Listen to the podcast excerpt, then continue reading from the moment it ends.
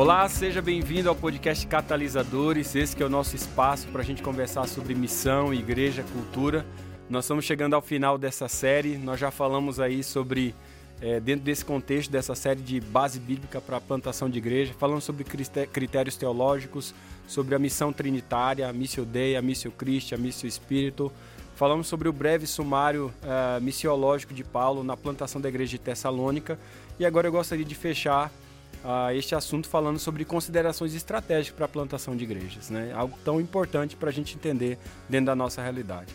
A plantação de igreja, gente, ela necessita ser articulada por uma fundamentação bíblico-teológica. Eu acho que ao longo desses últimos episódios é isso que nós estamos procurando fazer e despertar essa consciência, um, uma, uma profundidade na questão eclesiológica. Mas também precisa fazer isso junto com o discernimento da cultura para uma prática missionária que seja transformadora.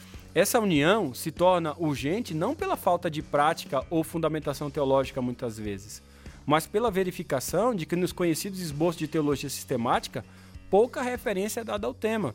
Eu desafio você olhar as variadas teologias sistemáticas que tem por aí e olhar se tem o tema é, discussão sobre o assunto de, de plantação de igreja. Os tratados eclesiológicos parecem orientar-se pelas práticas correntes da igreja e quase nada sobre plantio de novas igrejas. A intencionalidade no surgimento de novas comunidades de fé esforça-se, de certa forma, para colocar a igreja de volta no mapa. Em contextos como da Europa, da América do Norte e já presente em grandes cidades do Brasil, a diminuição de plantação de igrejas é uma constatação real. Mesmo aqui no nosso contexto, nós temos nos últimos anos é, agido de maneira consciente para a gente minar esse decréscimo uh, na plantação de igrejas. E esse cenário chama a igreja para resgatar os seus fundamentos e a sua criatividade, assim como foi a igreja do primeiro século. Com isso, não há intenção de afirmar que a igreja atual deva copiar a igreja do primeiro século, mas viver hoje com a mesma sinergia, fidelidade e criatividade que a igreja primitiva viveu no seu tempo, né? É nesse sentido que o, o Michael Green, naquele livro sobre a evangelização da igreja primitiva, um livro extraordinário, ele mostra um ponto de partida para a igreja atual ao defender que as estratégias evangelizadoras no primeiro século eram claras, elas eram simples, elas eram envolventes e elas eram comunitárias. Isso significa que elas não eram é, complexas demais para serem reproduzidas apenas por um grupo restrito, como você vê no movimento de crescimento de igrejas das megachurches nem eram obscuras, impedindo assim que a sua compreensão escapasse da, da compreensão do povo comum. Então, diante disso, é, é importante ressaltar que as estratégias elas são formas das quais se aplicam um princípio, né? Então, um princípio da igreja, por exemplo, da igreja cristocêntrica, que seja apostólica, né? De uma igreja que seja mandatária, né? Que vive sobre um mandato que é o mandato de Mateus 28, da grande comissão, na verdade, que está nos quatro evangelhos ali, de uma evangelização que seja bíblica, uma igreja que seja discipuladora, comunitária, vão se utilizar de diferentes formas, em diferentes contextos, para que ela seja compreendida de maneira ah, inteligível e relevante. Então, a análise dos métodos do apóstolo Paulo, a gente pode observar essa preocupação para que a mensagem ela seja inteligível e ela seja uh, relevante na comunidade. O Essel Greve, por exemplo, quando ele vai falar sobre essas questões, principalmente no livro que ele fala sobre os métodos paulinos de plantação de igreja, de surgimento de igreja, ele vai demonstrar uma referência de plantio de igreja nessa experiência de Paulo, que vai ser observada em algumas fases. A primeira fase, por exemplo, né, diz à tona sobre os missionários, que eles são enviados pela igreja local para a formação de uma equipe. E, e, isso confronta muito o jeito de muitas vezes plantar a igreja, porque normalmente planta-se igreja, vai direto atrás do terreno para fazer culto e a gente não se preocupa com liderança. Bem, isso não se parece muito com a metodologia que Paulo. Quando você olha as epístolas paulinas, você vai ver, primeiramente, que existe uma preocupação com a formação de uma equipe para dar forma a um grupo base para então surgir essa igreja. A seguir vem o público-alvo, que é contatado pelas oportunidades que são relacionais, vivencia essa relação, essa amizade com o público-alvo. Dessa forma, o evangelho ele passa a ser comunicado de forma inteligível nesse relacionamento, nessa forma natural. A partir disso, os ouvintes se convertem, são congregados, formando então essa igreja local. Assim, a fé é confirmada e consolidada, a liderança local é consagrada, os convertidos são ali fortalecidos na palavra E por fim, você tem aí o relacionamento pessoal com os plantadores que continuam as igrejas. E essas igrejas locais enviam então agora novos missionários para que haja multiplicação do movimento. Se você olhar seguindo essa ideia, é, dentro disso que o Elcio Greve é, trabalha essa questão da, do, dos métodos de Paulo, você vê muita coisa legal aqui. É basicamente é, levando em consideração esses métodos que o plantador dentro do, daquilo que a gente tem trabalhado no Actis, no plantador, a gente tem seguido, sendo fiel a essa lógica desse estudo, desse fundamento, dessas considerações estratégicas. Seguindo essa ideia também, outro modelo estratégico chamado de plantio de igrejas orgânicas, né, é, sugere que o núcleo do DNA de uma igreja local esteja baseado em pelo menos três princípios, que é amar a Deus, amar ao próximo e fazer discípulos. Neil Cole, que trabalha bastante é, esse conceito naquele livro Igreja Orgânica, né, baseado no ministério de Jesus, ele indica pelo menos seis passos aí para o plantio de igrejas. O primeiro passo tem a ver com reunir pessoas formando comunidade de base, ou seja, um núcleo base, um core group, tá? Depois formar uma comunidade de discípulos a partir dessa comunidade e treinar os líderes. Então formou o grupo base, agora você vai dar essa, essa vivência do discipulado para esse grupo base e vamos treinar, formar a consciência, a visão de liderança de igreja. E ele vem para o terceiro fator, começar a viver juntos num crescimento mútuo, é quando você trabalha essa formação com o grupo base. Depois ele fala de identificar dons entre os da comunidade de discípulos e entre os líderes. E a gente trabalha bastante isso quando a gente fala do EIPES, né, que baseado ali em Efésios 4, que Deus designou um para apóstolos, uh, para profetas, evangelistas, pastores e mestres. E quando a gente molda a igreja nesse conceito de plenitude de Cristo, nesse conceito ministerial de Efésios 4, você começa a vivenciar juntos esse crescimento mútuo, mas identificando os dons dentro do contexto comunitário de discípulos e também dos líderes. E aí ele coloca também essa questão de identificar possíveis ministérios a partir desses dons, né? E por fim, empoderar e liberar para que os ministérios se multipliquem, eles aconteçam na vida da comunidade, colocando outras pessoas junto para vivenciar esses ministérios. O conceito estratégico de igreja missional também é, é uma outra questão bem proposta. Além desse, do Neil Cole, que coloca esses elementos baseados na vivência de Cristo, o conceito do Michael Gorin, naquele livro que eu fiz, inclusive, uma série aqui, foi a minha primeira série no podcast Catalisadores, que ele vai falar sobre essa questão da igreja missional. Ele vai apresentar ali, ele propõe uma igreja que resgata teologicamente a sua missão passando a tornar a sua vida missional, ou seja, direcionada para o propósito de Deus, né? E ele aponta ali pelo menos alguns pontos que são aplicáveis para a igreja local, que serve de compreensão nesse processo de consideração estratégica para o plantio de igreja. Primeiro, que o culto fomente a identidade missional, ou seja, o culto é um resgate dessa vivência do chamado missional. E isso tem aplicações práticas muito profundas, porque num culto onde você resgata a identidade missional, você nem faz oração de despedida, você faz oração de envio. O culto é um chamado da conexão dos crentes para celebrar o envio durante a semana. Tudo isso vai fazendo sentido por causa desse fundamento missional de identidade missional que o culto é trazido, que é um contexto de adoração. Ah, o segundo elemento que ele vai trabalhar é a capacitação para a pregação do evangelho. A gente capacitar e empoderar pessoas para que elas possam ser testemunhas. Depois ele vai falar sobre essa questão de, do empenho para viver como uma comunidade de contraste. A igreja ela atrai, mas ela também contrasta pela sua maneira diferente de vivenciar a cultura do reino e não a cultura do mundo. Essa também vai trazer a, a, a noção da igreja nessa compreensão do seu contexto cultural. Ou seja, a igreja, ela mantém límpida a sua mensagem, sem negociação dela, sem açucaramentos, sem diluições, mas ela também se contextualiza na questão do método, na questão de como ela se porta, de como ela fala, de como que ela interage com o seu contexto uh, local. Isso é muito importante, a compreensão do contexto cultural. Um outro elemento que ele trabalha é o treinamento para um papel missionário no mundo de como que a gente organiza a igreja para ser uma igreja enviadora, tá bom?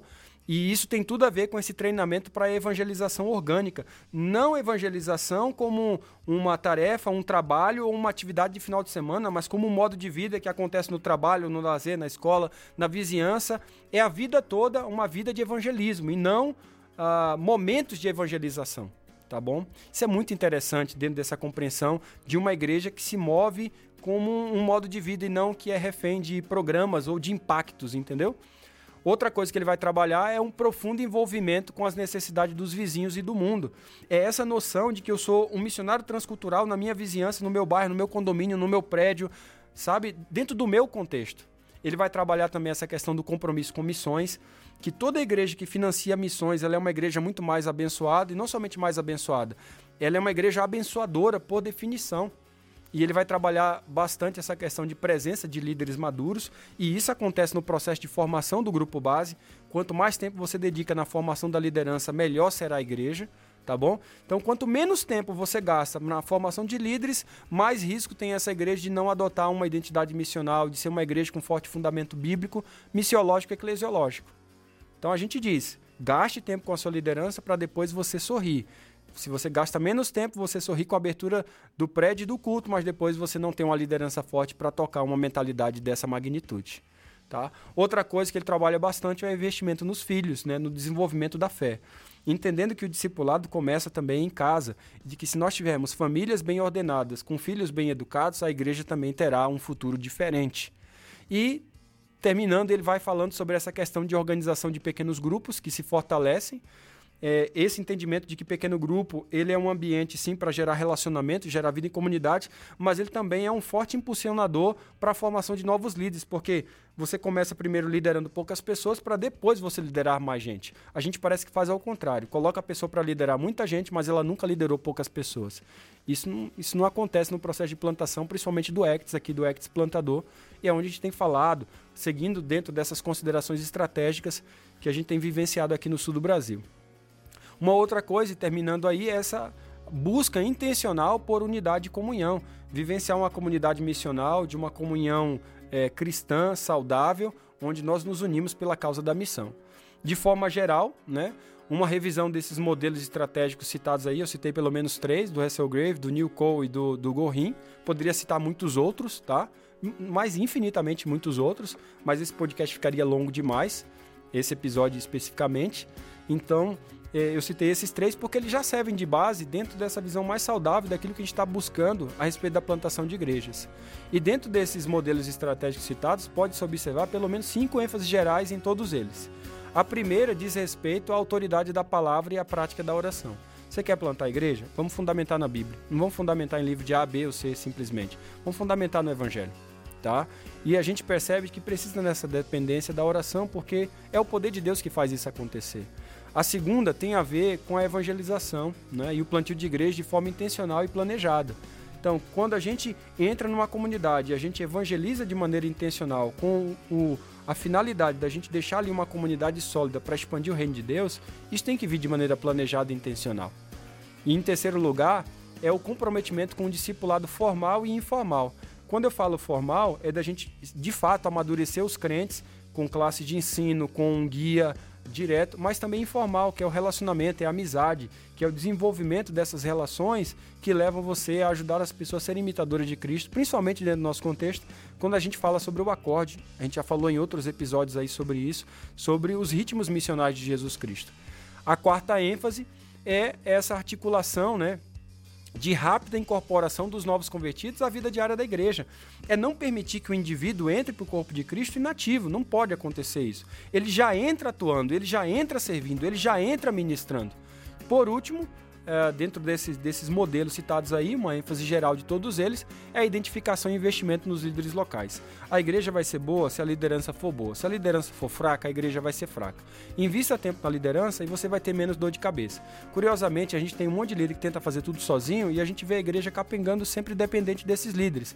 Então, são igrejas que, onde a gente não tem Jesus como cabeça, mas algumas personalidades ou famílias como cabeça. O resultado são igrejas fracas, igrejas que não correspondem a todo o ímpeto, a toda a pujança do evangelho. Ao contrário disso, né, pode ser observado também em práticas que se destacam na centralidade do método é, e não na palavra, o que, que acontece? Quando você tem mais igrejas baseadas no método e não na palavra, você tem a ênfase no processo de adesão, nos eventos e não na evangelização.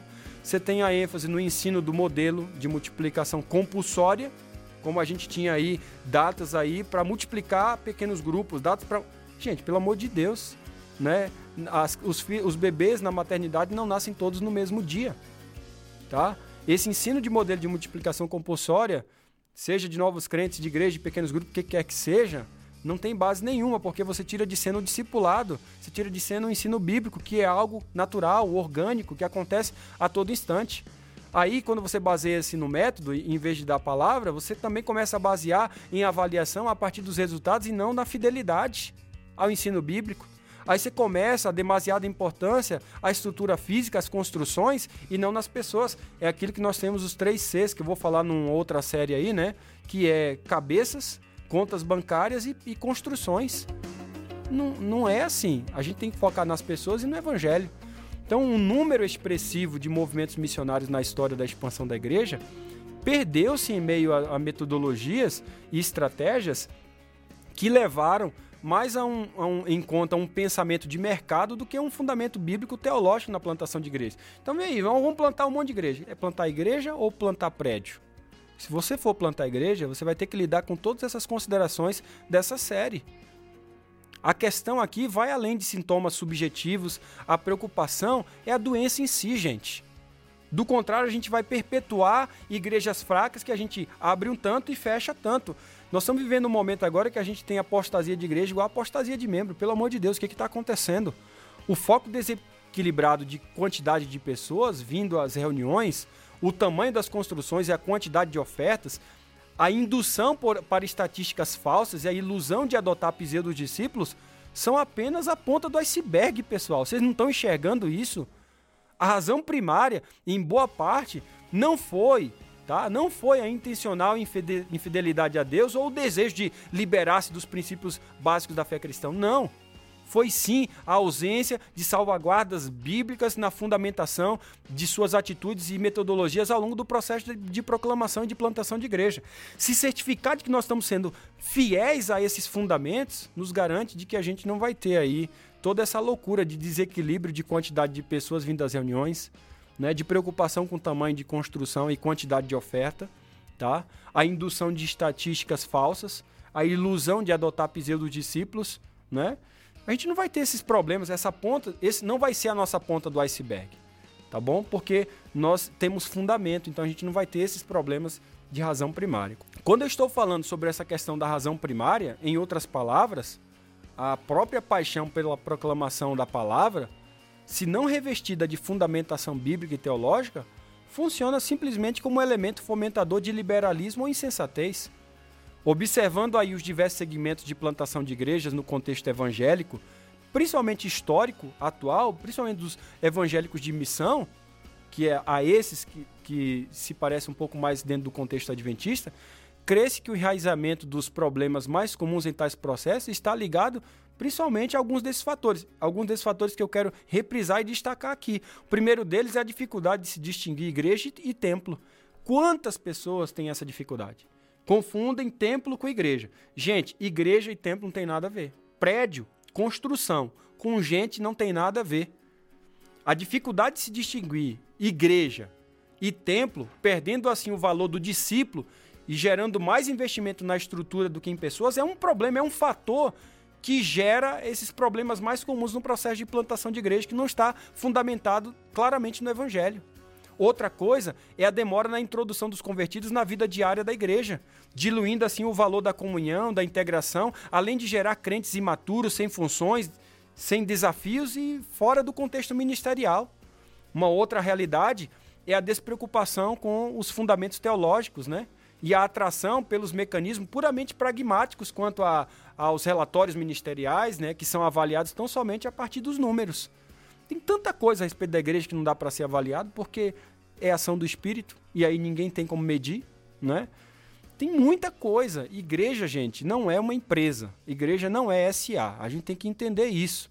Da perspectiva do evangelho, igreja sim é um movimento organizado, mas tem elementos que ela é organismo. E você tem que entender que não dá para você simplesmente usar mecanismos puramente pragmáticos quanto principalmente quando os relatórios ministeriais são avaliados puramente por números. Outra questão é a ausência de sensibilidade social, principalmente social, linguística ou cultural, pregando o evangelho de forma incompreensível ou, ou inaplicável para o contexto receptor. Uma mensagem que é praticamente alienígena, alienada da realidade da vida. Então a gente está falando um negócio, eu vejo aí um monte de gente falando sobre um monte de, de coisa que não, que não são as perguntas que a comunidade está levantando. E a gente tem que prestar atenção. A gente tem uma resposta para dar. E essa esperança existe em nós através da palavra. Mas às vezes a gente está falando coisas que ninguém está perguntando. Essa é a verdade. Tá? A outra questão é a excessiva pressa no plantio de igrejas. Eu vejo que isso é muito, muito, muito comum, gerando comunidades que são superficiais na palavra e abrindo oportunidades reais para um sincretismo ou nominalismo real dentro do nosso contexto de plantio. Tem muita igreja que é plantada aí que tem muito pouco de adventismo e muito, muito, muito mesmo de catolicismo e evangélico. É, são evangélicos sabatistas muito pouco de adventismo, principalmente numa congregação que não sabe articular evangelho, graça pelo santuário, que não entendeu a vitalidade e o valor do sábado, que não entendeu o que é volta de Jesus Cristo e principalmente o ímpeto missionário da igreja, porque foi assim que nós nascemos, com essa fidelidade à palavra e fidelidade à missão. Então, quando você não tem mais palavra e não tem mais missão, desculpa, você não tem adventismo. O outro problema que você vai perceber é o excessivo envolvimento com a estrutura da missão ou da igreja desgastando pessoas, né, recursos e tempo e minimizando o que deveria ser o maior e mais amplo investimento, que é a evangelização, o discipulado em cima da palavra. Aí você vê a igreja gastando tempo, dinheiro, energia com um programinha só para crente, comprando lembrancinha para dar para os mesmos irmãos toda semana. Pelo amor de Deus, irmãos. Nós somos chamados para fora, nós somos chamados para a comunidade. Então, quando a gente só gasta tempo para fazer programa para nós, um tempo desse atrás eu vi uma igreja aí que separou 80 mil reais para fazer mega domingos para trazer um cantor de tal lugar e de tal lugar todo, todo, todo domingo. Pelo amor de Deus, irmãos, para quê? Para encher a barriga de crente? Por que, que a gente não leva o cantor para a praça pública? Por que, que os nossos corais não cantam mais para fora do que para dentro? São essas mentalidades que vai fazendo com esse excessivo envolvimento com a estrutura seja muito mais do que com a missão. E o que confere vitalidade à estrutura é exatamente a vitalidade à missão orgânica da igreja. Um outro problema que eu percebo é essa extremada cobrança sobre pastores, missionários e líderes para que se envolvam com com mais do que podem e devem, gerando esgotamento, depressão e desencorajamento. Não são poucos os pastores e líderes de igrejas locais que têm reclamado sobre esse tipo de sobrecarga que gera distorção de prioridade, que consequentemente gera centralização, desmotivação e, por fim, credulidade a respeito da liderança. Por quê? Porque um monte de gente, tudo é, com burnout, tudo derrubado, espandongado mesmo, judiado, não aguenta, não aguenta corpo, não aguenta físico, é tanta coisa. A gente tem que ter um pouquinho de sanidade. Lembre-se que a gente precisa ter equilíbrio na vida, inclusive no aspecto físico no aspecto emocional. Para a gente não ter aí um, um, uma série de liderança completamente esgotada, depressiva e desencorajada. É necessário a gente prestar atenção nisso. O processo de plantação de igreja é algo que esgota, por definição já, o plantador. Se você não cuidar desse aspecto, se você não tiver uma equipe boa perto de você, você vai morrer na praia. A gente não quer isso para você. Por isso que a gente tem um plantador aqui no nosso contexto para preparar você para você não enfrentar problemas desse sentido. A outra questão é a dispersão das forças dos pastores, missionários e líderes quando fazem de tudo um pouco deixando de lado o principal para qual foram chamados a fazer com excelência, que é a missão. Então a gente vira bombeirão, a gente está fazendo isso, aquilo, isso e aquilo e aquilo, e vai na associação, faz isso, é construção, é não sei o quê, é mais não sei o quê, mais não sei o quê. Quando você vê, você não tem missão. Você está fazendo um monte de coisa, você não está fazendo o principal. O que é o principal? O que é o feijão com arroz? O que é básico? Isso a gente não pode abrir mão, pessoal. Uma outra coisa que eu tenho percebido é a ausência de oração nas iniciativas de plantio de igreja. A gente tem estratégia, a gente tem foco, a gente tem PM Canvas, a gente tem não sei o que, a gente tem roadmap, a gente tem um monte de coisa. Mas falta oração, falta dependência. Quando projetos são definidos e efetivados a partir de critérios administrativos ou denominacionais, não em um ambiente sincero de busca da direção de Deus, dá BO dá problema. A gente vê que não, não vai ser igreja que vai se multiplicar. Eu tenho dito assim, ó, plantar uma igreja não é nem tão difícil, desse modelo comum por aí. Agora, plantar uma igreja que planta outras igrejas dentro da fibra bíblica, aí já é outro negócio. Aí a gente precisa colocar o Espírito Santo no meio, a gente precisa depender, a gente precisa orar, a gente precisa planejar, a gente precisa colocar estratégia, a gente precisa se organizar. E basicamente esses fatores têm contribuído para um processo não fundamentado de plantio de igrejas. Uma outra questão é a ausência de intencionalidade na evangelização, discipulado, de reunião de convertidos em igrejas locais, tratando o trabalho de Deus de forma puramente intuitiva e morosa. Gente, a questão da participação na evangelização e discipulado não é uma alternativa. É um mandato bíblico. Não tem como ser cristão e não compartilhar o evangelho com outros. Você pode ser um pseudo cristão, mas um cristão de verdade você não vai ser. Essa lista que eu dei para vocês aqui comprova que toda atividade missionária de plantação de novas congregações deve ser acompanhada e autenticada pelas Escrituras.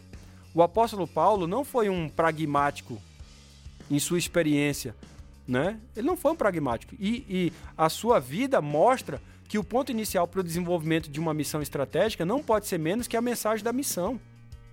Portanto, aí para a gente chegar ao final desse episódio, à luz das observações e insights que a gente teve nesse episódio, né, falando dessa base bíblico-teológica para a plantação de igreja, a gente deve levar em consideração esse caráter missionário trinitário de Deus como o elemento base para a criação de um movimento de igrejas que se expressa como embaixadas do reino de Deus.